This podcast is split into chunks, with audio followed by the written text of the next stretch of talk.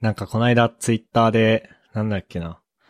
なんかあの、アップルウォッチでスイカやってる人を、知り合いの一人以外で初めて見たわ、みたいなことをツイートしたら、そのなんかフォロワーからめちゃくちゃ、あの、いや、俺もアップルウォッチでスイカやってるけど、逆にやってないのはお前だけじゃねみたいな言われたりとか。 逆にそのためにアップルウォッチ買ったまであるみたいな、こう、ボロクソに言われて、ちょっと、ショック、ショックを、ショックを受けています。MK です。はい。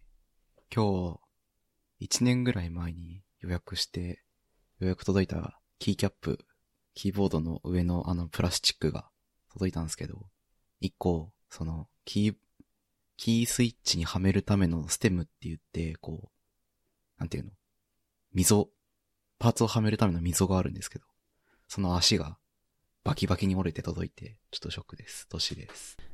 えっと、ユニバーサル・スタジオ・ジャパンに旅行に行って帰ってきてから、あの、社交性をそこで使い果たしたんでしばらく昼夜逆転で、寝ながら動画見るみたいな生活を続けてます。ふっくんです。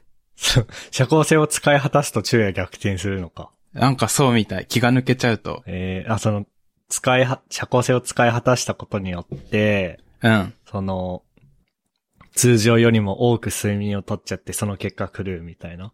ああ、そう言われてみると、どういうメカニズムなのかは自分ではまだ分かってないんだけど、うん。確かに、そうなのかもしれない。あそうなんだ。じゃあ、今は起きて何時間目ぐらい今、夕方に起きてるから、起きてぼやーっとしてお風呂入ったぐらいだから、あじゃあ一番ちょうどいい時間だね。そうだね、3時間か4時間かぐらい。うん、いい ね。はい。まあそんな感じで、そうだなまあなんか別に大した話じゃないんだけど、あのーうん。昨日か一昨日あれ昨日かな昨日か。昨日20、6月の21日火曜日に、まあ日本時間の火曜日に、なんかクラウドフレアが落ちて、まあいろんなサイトが落ちたみたいだね。うんうん。その、クラウドフレアっていうなんか CDN があって、まあ、なんだろうな。まあ、コンテンツのキャッシュだとか、ルーティングの最適化だとか、まあ、ウェブサイトを早くするために、挟んでおくと、便利な、あのインフラうん。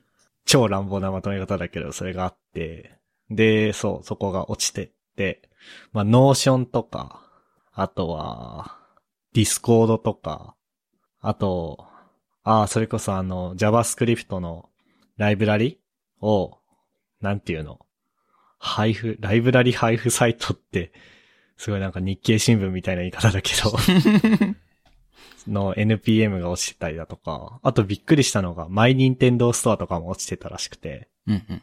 あ、マイニンテンドーストアって、え、あのークラウドフレア使ってるんだって思ったりだとか、してましたね。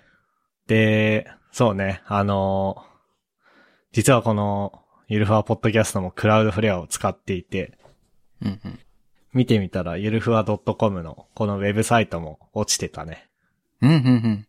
でもね、あのーまあ、クラウドフレアが落ちたっていう感じだから別に僕らでできることはなくて、うんほっといたら治ったんだけど、まあでも、あの、音声の配信はちゃんと動いてたんだよね。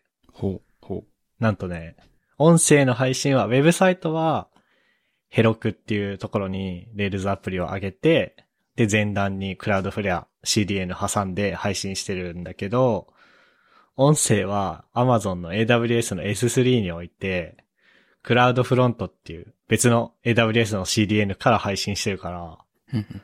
こう、まあ大丈夫でしたと。でつまり、まあ、ゆるふわ .com は、ゆるふわポッドキャストはマルチ CDN なわけですよ。 うんうんあの、まあ、たとえクラウドフレアが落ちて、こう、あの、あの任天堂が落ちていた時も、我々は音声ファイルをちゃんと配信し続けられていたと。ね。この、我々のね、えー、高いエンジニアリング力が証明されましたね。それで言うとさ、あの、VR チャットと Discord も、あの、繋がらなくなって、うん。で、そしたらみんな、あの、そこに生息してた界隈のみんなが、あの、ツイッターで、なんだなんだ、インターネット壊れたぞってわらわら出てきてさ、うん。そう、普段 VR チャットとかディスコードとか閉じたコミュニティで遊んでる人たちが、そこが閉じられた瞬間に、ツイッターに集合して、なんだなんだってなんか、あの、学校のさ、あの、各教室でワイワイしてるのがさ、なんか問題起きたら廊下で溢れ出してきてわーってなるみたいで面白かったっていうツイートがバズってたよ。はいはいはいはい。確かにね。なんか、あれだよね。前はさ、うんなんだろうな。前はツイッターが落ちた時の避難所が何か別の場所って感じだったじゃん。うんうん。でも、今はもう、あれなんだね。ふっくんの周りの人たち的には、むしろ別の何かが落ちた時の避難所がツイッターって感じなんだね。なんかそうだね。僕のタイムラインではそうなってて面白かった。なるほどね。そうか。でも VR チャットもディスコードもしたら、それこそその界隈の人たち終了だよね。ね終了だね。何もできなくなっちゃう。さっき、ツイッターが落ちたらま、またどっかに集合してたみたいな話あったけど、うん二人はどこに集合してたどこだろう。あどこだろう。あ。でも、現実世界に帰ってたかもしれないな。確かに、現実世界。もしくは、僕、あれだな。あの、すごい前は、あの、ご注文はうさぎですかのニコニコ動画の第1話 あって言って伝わる人そうだいるかな。わかる。めっあちゃわかる。そうだね。何か大事件があったりとか、時事ネタがどんどん更新されていくんだよね。あそこの動画のコメント欄。ニコニコ動画のね。そうそうそう。そうだね。確か に。ああ、そういう系だとね。うん。あ、でもツイ、ニコニコ動画じゃないな。なんだろう。あ、お俺自分で言っといてあれだけど、うん。長いかも、意外と。やっぱ現実世界かな。現実世界かななんか、あのね、一瞬流行ったアップ .net とかあにいたかもしれないけど、それもほんと、ほんと一瞬だから な。じゃあ、ツイッター失ったらもう、場所がないね。場所が、ないね。あ。僕はそこにいたよ。友達と作った井戸端のサーバおー。あー、懐かしい井戸端。ー。井戸端あものーう、去年、うん今。年だっけ去年か一昨年ぐらいじゃないかな。クローズしちゃったけど、なんか友達と作った30人ぐらいいるコミュニティサーバーに行ってうたわ。ん。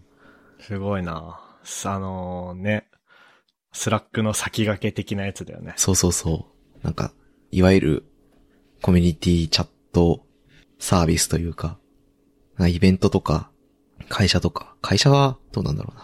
まあでも部活とか、まあそういう趣味の集まりとかの、あれですね、連絡ツールとして使ってたやつですね。今のディスコードみたいなもんですよ。あそこに集まってましたね。懐かしいあ。とはご中佐の市場。うん。なんか YouTube でもそういう人いるよね。なんかヒカキンのうん、めっちゃ昔の動画に、うん。のコメント欄に、なんか2022年何月に見てる人いたら、よろあーしくみたいな。 いる。いるね。そういうのあるよね。いるよね。いるね。まあそう。でちょっとクラウドフレアの話で、こんなに話すとは思わなかったけど。そうね。っていうか、なんか、裏側に AWS、任天堂とかって AWS だよね、多分。裏側に AWS を使ってて、でも CDN はクラウドフレアですっていうのは、結構あるんだね。ね。うんうんうん。そこがちょっと意外だった。その、クラウドフレアじゃないや。なんだっけ。AWS 使ってたらさ、AWS クラウドフロントと、そうそうそう、クラウドフロントを一緒に使って、で、CDN 使うときって、あのーオリジンの、オリジンがバレないようにしなきゃいけないのね。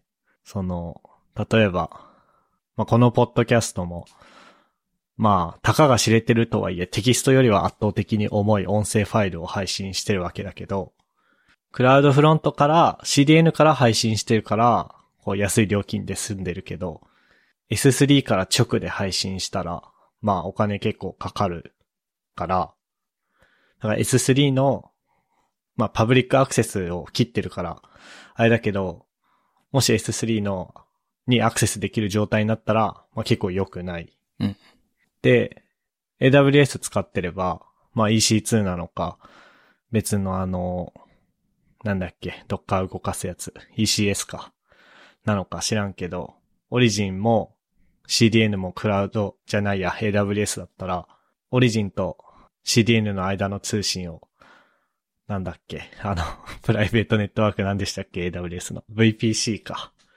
VPC 内に閉じたりとかできて有利だからさ。あ、なんか組み合わせて使うん、使うんだと思って、AWS とクラウドフレアをね。っていう意外な発見がありましたね。何がどういうメリットがあるんだろう。ね。まあ、なんか個人レベルで言うと、ただだからさ、クラウドフレアって、よほど変なことしなければ。うん。だから、いいのかなって思うけど、まさか任天堂がただだからクラウドフレア選ぶっていうわけじゃないじゃんうん。多分。そうだね。だから、なんか今回その、クラウドフレアが落ちた原因について、こと細かくこう、技術的な背景含めてブログに書いてて、それでまた株を、株を上げてたってあの、株価が上がったかどうかは知らないけど、その概念的な株が上がってたんだけど、その同じようになんか、今回クラウドフレア採用してて落ちたサイトも、なんでクラウドフレア使ってるんだっけみたいなのをこう教えてくれると嬉しいな。うん。うちらが使ってんのはもう、単に無料だから以外の何物でもないから。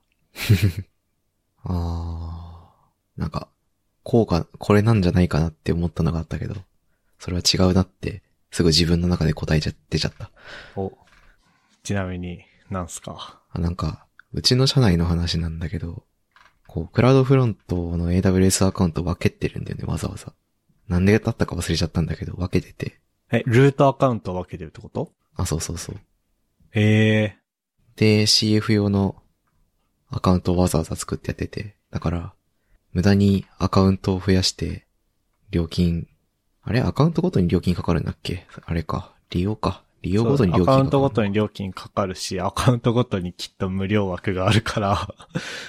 とか、なんか、そこら辺のアカウント管理がめんどくさいから、クラウドフレアに全部投げて、はあ、楽ちんだなーってやってるのかなと思ったけど、まあ、そんなことはないだろうなと思って。任天堂くらい儲けてる会社が、そんなことしないよなって、同じ、同じ結論に達してしまって、あ違うわって思った。気になるところだね。ね。まあ、なんか、すごい、すごい久々に技術的な話をした気がするな。まあ、あの、エンジニアのポッドキャストなんでね。はい。なんか、その辺の事情を知ってる人いたら、教えてください。はい。え、そうだな。どれ行こうかな。漫画のサブスクそうなんすよ。あの、今いろいろサブスクあってさ、それこそネットフリックスとかさ、あと、あと、ナッシュとか食べ物系だったりも音楽もサブスクあるじゃないですか。うん。で、いろんなサブスクこれまで使ってきたんだけど、で、そんな不満はなかったんだよね。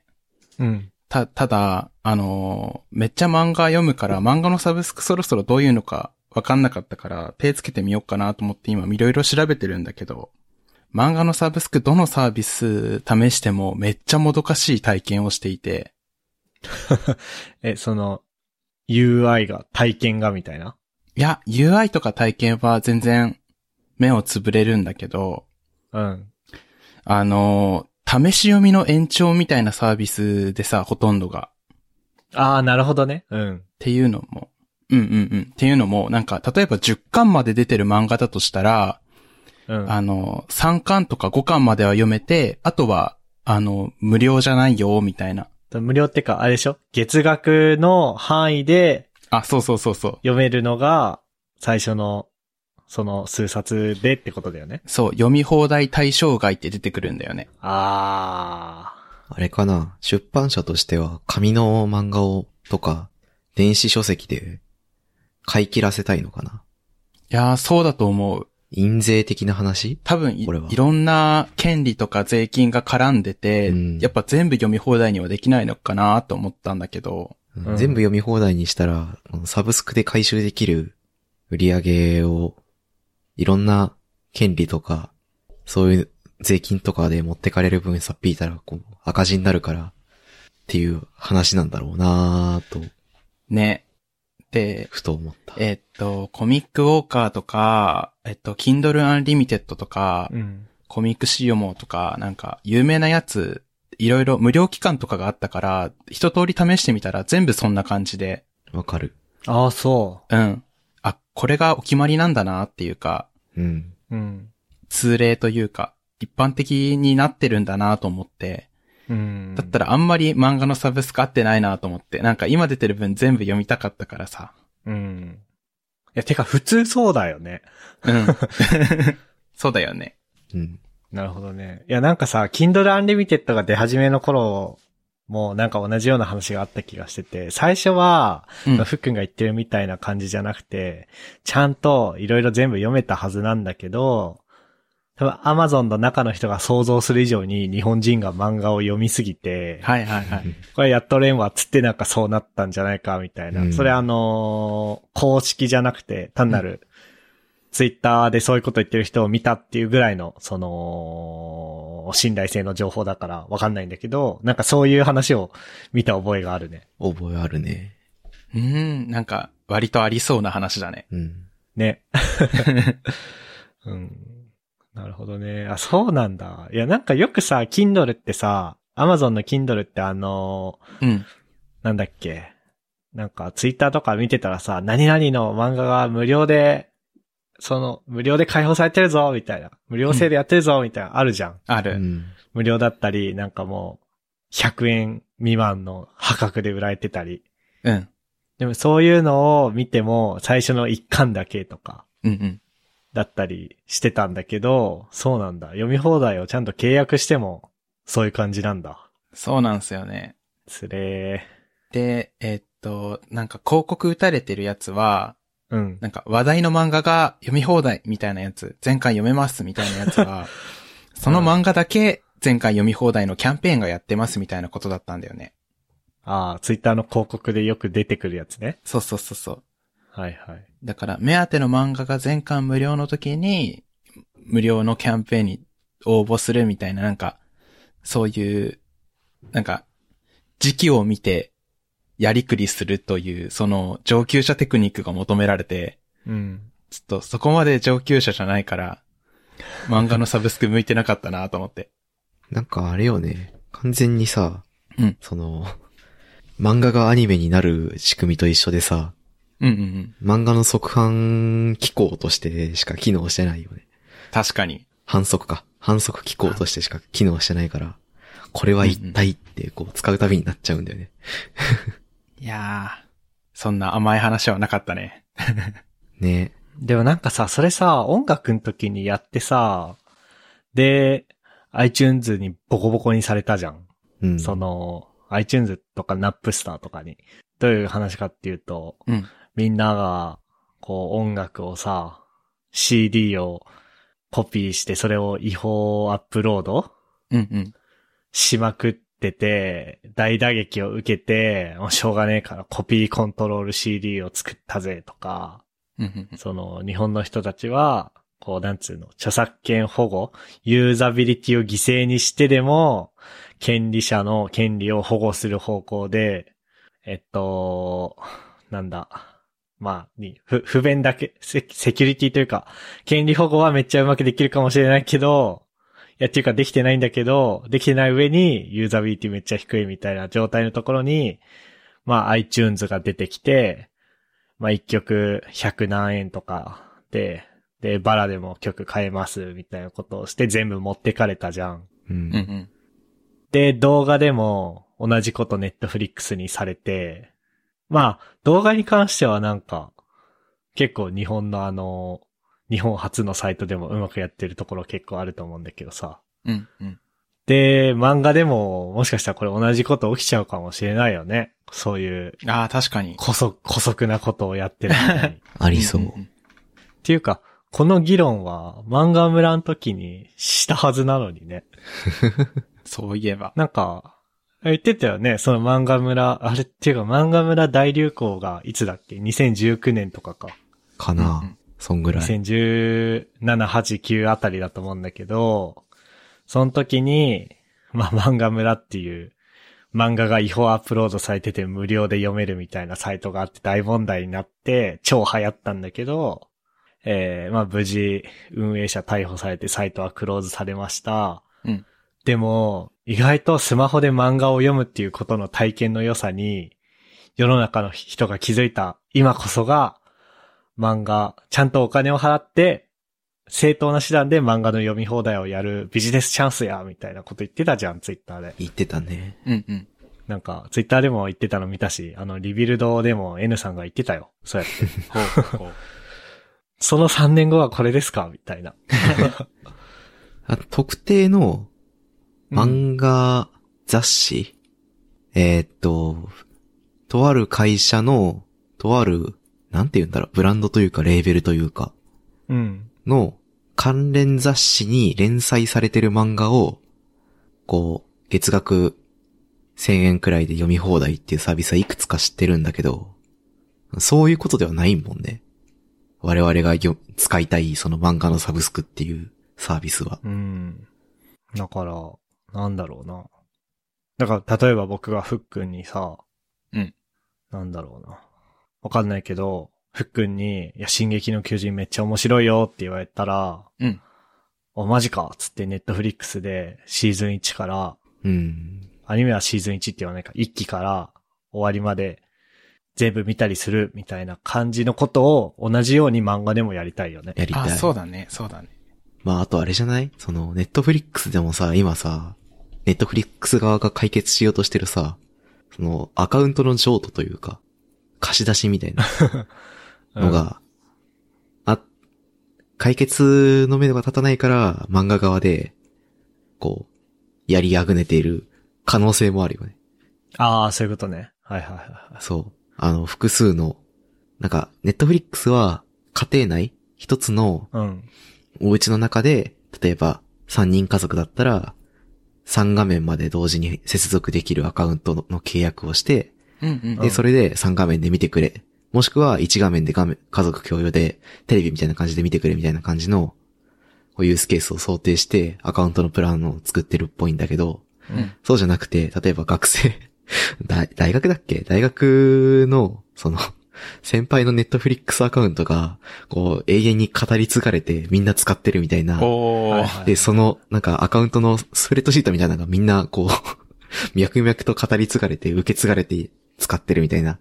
あそういうのがあるから、うんなんか、それは、本来意図した使われ方じゃないし、サービスの使われ方として不健全だから、解決したいよねっていうので、なんかいろいろ取り組んでるっぽいんだけど、多分そういう問題が、なんか、現状、ネットフリックスですら解決できてないんだから、ダメでしょ、みたいなこと、もうありそうだなって、ちょっと思った。ううんん、うんうんうんまたがし問題というかね。そうそうそう。まあでもネットフリックスもその辺にこう、本腰を入れ出したのは多分最近だからね。最近最近。その、 ネットフリックスみたいな会社って、ネトネットフリックスこないだすげえ株価落ちたんだけど、うん。それは会員数の、は会員数が初めて削体割れしたからなんだよね。うん。ずっと会員数増えてきてます、増えてきてます、成長してますって株価もバーンって上がってたんだけど、なんかネットフリックスみたいな、なんつうの、儲けはすべて事業に投資します系の会社って、削体割れでしたって言った瞬間バーンって株価下がるから、うんうんうん。は、なんつうの、潜在顧客層はみんな刈り取り終わったということで、多分そういうのの対策に乗り出し始めたっていうことだと思うんだよね。うん。だから、もしそういう理由で、やり、漫画のやつやりたくないって言ってる人がいたら、いや、そこを気にするステップじゃないから、今は、みたい な。ああ、なるほどね。そういう細かいところは成長しきった後にやればいいから、みたいな感じだよね。 だだし、こう、ネットフリックスという先駆者様がね、今まさに取り組んでるから。 多分日本の業界でこうね、に漫画のサブスクの事業がさ、成長しきる頃にはネットフリックスその対策し終えてるからさ、もそうだね、きっとね。う自信を持って、あの、各出版社方様の持っている人気漫画作品を、日本の若者から始まり幅広い層に 届けるために、サブスクリプションサービスをぜひ展開していただきたいね。ねえ。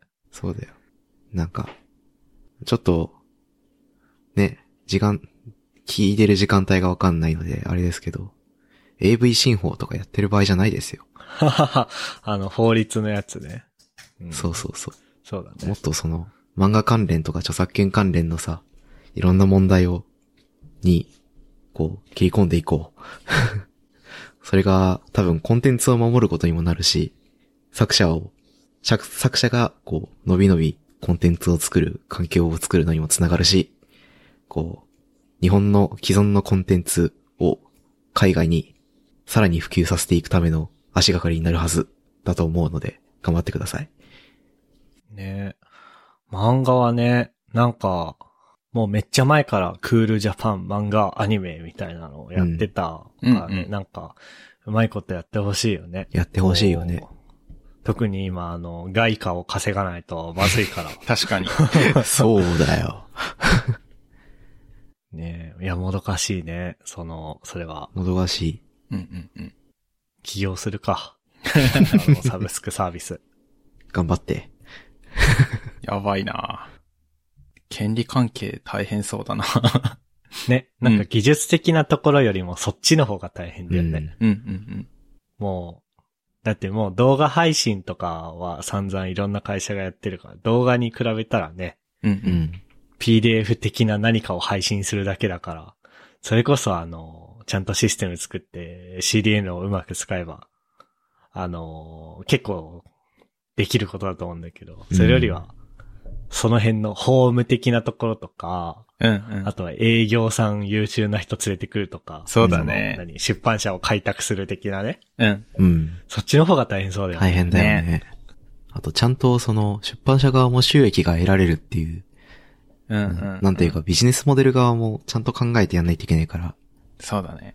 大変ですわ。なんか、でもあの、その、ふっくんの今の話で思い出したけど、うん。なんか単行本読み放題系は全然さ、いい感じじゃないけど、うん。月刊誌、週刊誌系はなんかさ、いい感じだよね。いい感じだね。ああ、確かに雑誌とか、なんかジャンプと、そうそうそうそう、なんか D マガジンとかさ、ドコモがやってる、あのー雑誌読み放題サービスね。うん。あれとか結構 iPad 出始めの頃からさ、出始め、まあ、出始めはちょっと言い過ぎかもしんないけど、結構何年か前から、なんかこう、当たり前のものになってたし、うん。だしあのージャンプとかコロコロコミックとかも結構出来のいいアプリあるじゃん。うん。なんか僕何回かジャンププラス読んだことあるんだけど、うんあの辺はうまくやってるのに、やっぱり単行本になるとちょっと省流が違うのかな。ああ、あれかな、漫画喫茶とかが結構普及しちゃってるから、そこら辺と、あー。こう、どう勝負するのかみたいな話になっちゃうのかな。勝負しないようにしてるからこうなってるとか、なのかな。うんかなえ、でもそれはあれですよ。それはまたあれですよ。ネットフリックスとか iTunes の二の前ですよい。やーまあ、 iTunes とネットフリックスに今、ツタヤとかゲオとか殺されてるじゃん。うん。だから、やれば勝てる未来は、めっちゃめちゃあるんだけど、なんか、足踏みしてるし、まあ、ネットフリックスみたいにこう、作品の制作にまでお金出してくれるようなうん。ビジネスモデルがちゃんとある上での、その配信サービスだったらいいけど、そうじゃなくてただ配信しますっていうのだったら、多分、日本の業界的になんか乗り、乗り気にならないはずうんな。気がしていて。そうなんかな頑張ってほしいなさて、次は何を話そうか。この、サック2045はふっくんは見たのスタンダードコンプレックス見てないんすよ、まだ。あのー、光学機動隊の、あれだね。3D モデル使ったアニメーションの方の、新しいアニメーションのセカンドシーズンが来たんで、見た、見たかなと思ったんだけど、まだ見てないんだったら、また今度にしよう、これは。ちなみに、サックで合ってた、今、読みは。 SAC かな。まあでもサッ、サックでもいいと思 SAC か。なんかさ、もう、めちゃくちゃ関係ないんだけど、う。うん。あの、プルーフオブコンセプト、概念実証、POC っていうじゃん。あなんかあれのことずっとポックって言ってる人がいてさあ。、うん。 あれね、あなんの、か、あの、特定の機能 のために作られた IC とかのことを SOC とかっていう、あれね。あ、確かに SOC を SOC と読むっていう風に考えたら POC でも別に変じゃないのか。変じゃないし、今ググったら普通に POC って出てきたけど、なんかちょっとさ、可愛いじゃん。うん。ななんんか、か笑っちゃうんだよね。あれよな。あの、子供がコップって言えなかった時の発音ポックらしいから。 あ、そうなんだ。だから面白いのかな。なんかね、すごいねう、ん。なんか最近ね、箸が転がるだけで面白いみたいなことわざあるじゃん。う。うんん。最近ね、仕事中ずっとそれなんだけど、なんかみんな大真面目な顔してポックポックって言ってるのがなんかすごい面白く て、なんかね、笑っちゃうんだよね。なんか疲れてんのかな、僕。疲れてるんだね。あとなんかさ、あの、GitHub、あれトッシーの会社って GitHub エンタープライズだっけうん。あ、じゃあ、もしかしたら、違うかもし、関係ないかもしんないけど、なんか、昨日とか一昨日ぐらいからね、あのうん GitHub と Slack の連携がなんかバグってて、うん。なんか、すごい文字化けするようになったんだよね、通知が。はいはい。で、なんか、その何、誰々がどこどこのリポジトリであなたに対してコメントしましたみたいなのが Slack で通知来るのね。うん。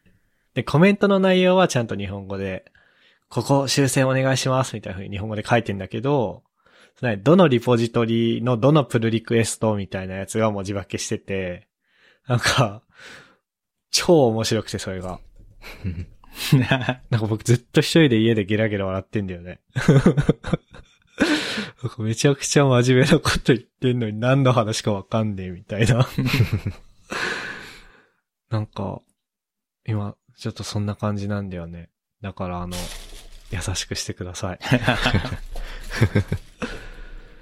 なんか、でも、ないそういう時。なんか、目、目の前に何が入っても笑ってしまう時期。ないなないか。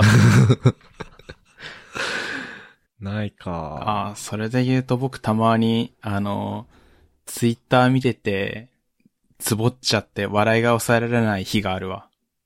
ああ。あるある。ぁああ、でなんも、あれかな。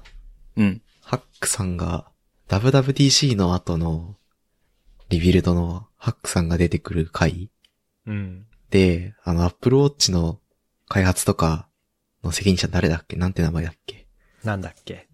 ケビンか。ああ、わかんない。ケビンだったはずなんだけど、そのケビンが、その、アップルのビルの地下施設で、こう縛り付けになりはないがはいら、はいはい。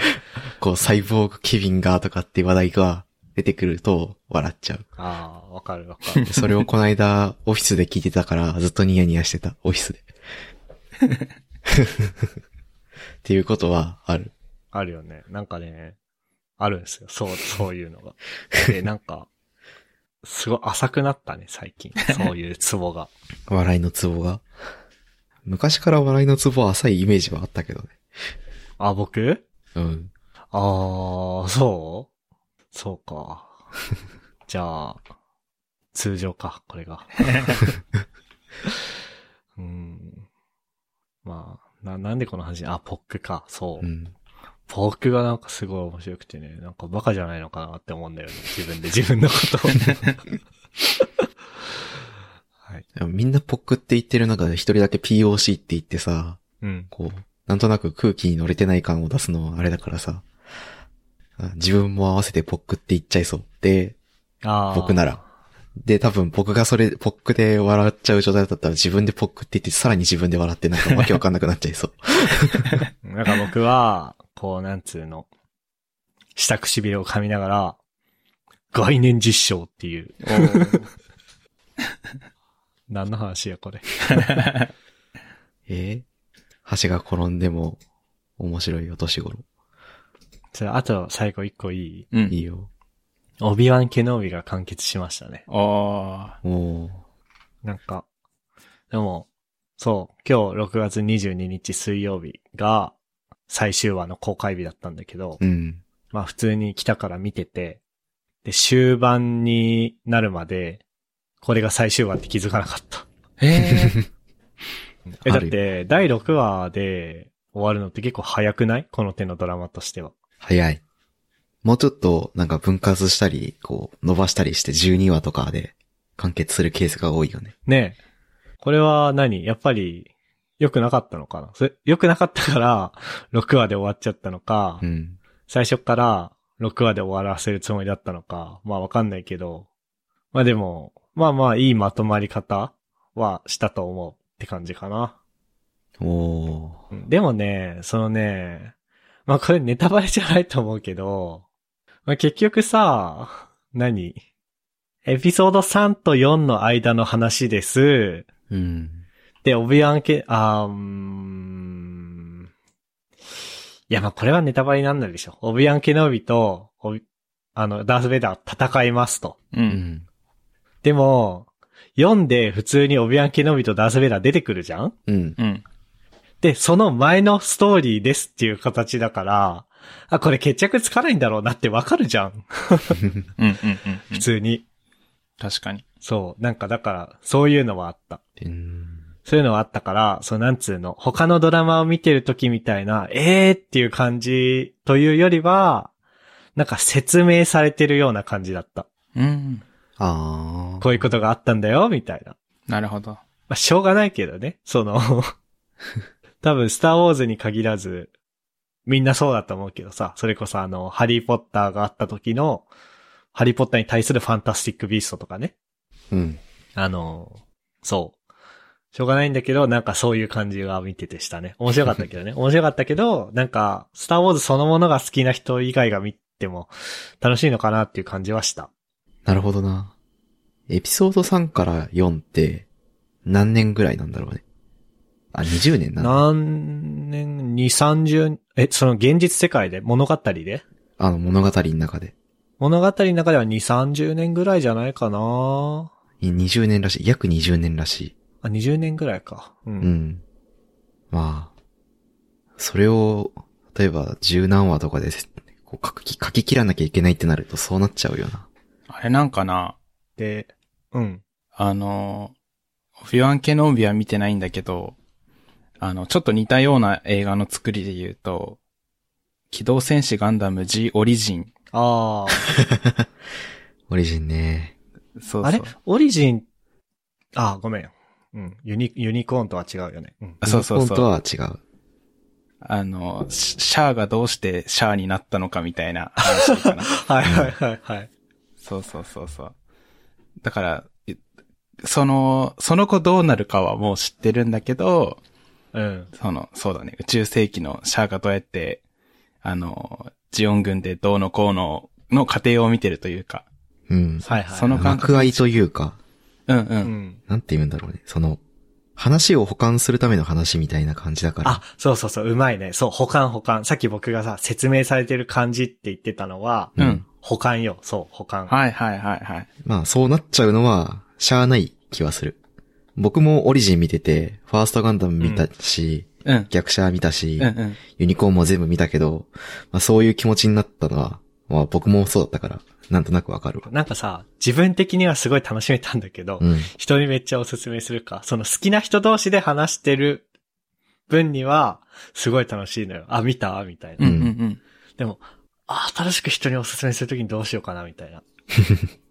あ、確かに、ここから見てって言ってもわかんないこと多いかもしれない。うん。G オリジンも、言うたら対象者は、ファーストガンダム世代もしくは、こう、ファーストガンダムから、ゼータ、ダブルゼータ、あたりを見て、そのあたりの時間軸をちゃんと理解してる人が見るもの、みたいな感じだから、うんうんフうん。ァンのための作品。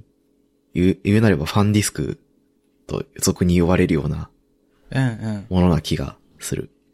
でもそう考えるとでも、す、すごいよね。そういう、ある種、めっちゃターゲット狭いじゃん。うん。でも、ちゃんと商売として成り立つっていう、ガンダムだったり、ハリーポッターだったり、スターウォーズだったりっていう、その IP う。うんん。は、すごい、すごいってことだね。すごい。うんうんうんうん。まあ、そんな感じで、あの、今度はね、今度、麻生岡太郎のドラマが、おー。あれその話、先週したっけ下、なんか、麻生方のあ下かってやつがあって、みたいな。いはそいっちもよ見ようと思ってるんだ、みたいな話をしてた気がする。ちょっとなんかもう、最近同じ話しかしてないんだよな。いいじゃんまあ、そう、それもおじいちゃんかな楽しみなので。 楽しみなので、あの、しばらく生きるのが楽しいです。うわあれだな、SAC の2期を見終わってしまって、勝手に自分で納得しちゃったから、おー。こう、広角機動隊を全シリーズまた見ようとしていあま、す。いいね。 いいね。うん。あ、さ、ブラックリスト見たシーズン8。見た。ネットフリックスに来たや見つた見。た全部見た全部見た。あ、なんか最近やっと見始めてさ、シーズン8がネットフリックスに来たの自体はもう結構前じゃん。半年ぐらい経ってるよね。うん。た結構だって、3、4ヶ月かな。ああ、そんなもんか。でもまあ、うん、結構経ってるよね。なんかさ、あの見る気になれなくて、その、いや、結局さ、何シーズン7までを見てからどんだけ待たされたのよって感じじゃん。うん。そしたらね、シーズン8の第1話とか見てもね、なんかね、前回どうだったか全然覚えてないんだよね。わかる。そしたらなんか、すごい疲れる、疲れたんだよ、見るのが。思い出すための、なんか、頭の体操が必要だよね。そう。で、んいや、なんつうの、真面目な人だったらさ、復習するじゃん。そういうのって。うん。でも、僕、その元気ないなぁと思って。で、最近やっと見始めた。全部見た。1から。いや、見てない。ああの、ウィキペディア見て復習した。 なんか、なぜかね、なぜかウィキペディアに全部ね、あの、各ストーリーごとの、なんつうの、あらましみたいなの書いてるから、うん。それを見て、あー、あいついたわ、みたいな のをやってからシーズン8見始めた。なるほどね。本国では、もうシーズン9が放送されつつあるということらしい。そうだよね。で、なんか、日本でもあの、なんだっけ、スーパードラマ TV みたいな。あれは何なの BS とかのかななんかスカパーとかのその、なんつうの、チャンネルごとに月額料金払って契約する系のやつうん。衛星放送。で、ああ、そうだね、そうだね。なんか、今語彙力の差を感 じた。あの、衛星放送でやるんだけど、あれもなんか月額5000円とかするじゃん。めいっちゃかかるよ、あれ。や、それやだなって思って、もうだからもうネットフリックス待つことしかできないよね。わかる。でもあの、あのチャンネルを契約することでね、家をね、一気にそのアメリカドラマに出てくる、一般家庭の一軒家のリビングにすることができるんだよ。ど、どういうことあれで、あれ系のチャンネルでに、アメリカのニュースとかあ流れてんの流すと、一気にリビングがアメリカっぽくなる。ええあの、僕が覚えてんのは、あれだな。あの、ディレク・ジーターの、なんか、野球のやつ。ああ、 CM で、スカパーの、アニマックスとか、カトゥーンネ、カートゥーンネットワークの CM。あったね。まあ、そんな感じですかね。ルイ。ここまで聞いていただいた皆さん、ありがとうございました。番組内で話した話題のリストやリンクは、ゆるふわ .com スラッシュ143にあります。番組に関するご意見、ご感想は、ツイッターハッシュタグ、シャープゆるふわでツイートお願いします。面白い、応援したいと思っていただけた場合は、ウェブサイトのペイトレオンボタンからサポータープログラムに登録していただけると嬉しいです。それでは、MK、ふっくん、トッシーでした。ありがとうございました。ありがとうございました。ありがとうございましたはい And now, a short commercial break. 現在エンジニアの採用にお困りではないですか候補者とのマッチ率を高めたい辞退率を下げたいという課題がある場合ポッドキャストの活用がおすすめです音声だからこそ伝えられる深い情報で候補者の興味関心を高めることができます株式会社ピトパでは企業の採用広報に役立つポッドキャスト作りをサポートしています気になる方はカタカナでピトパと検索し X またはホームページのお問い合わせよりご連絡ください。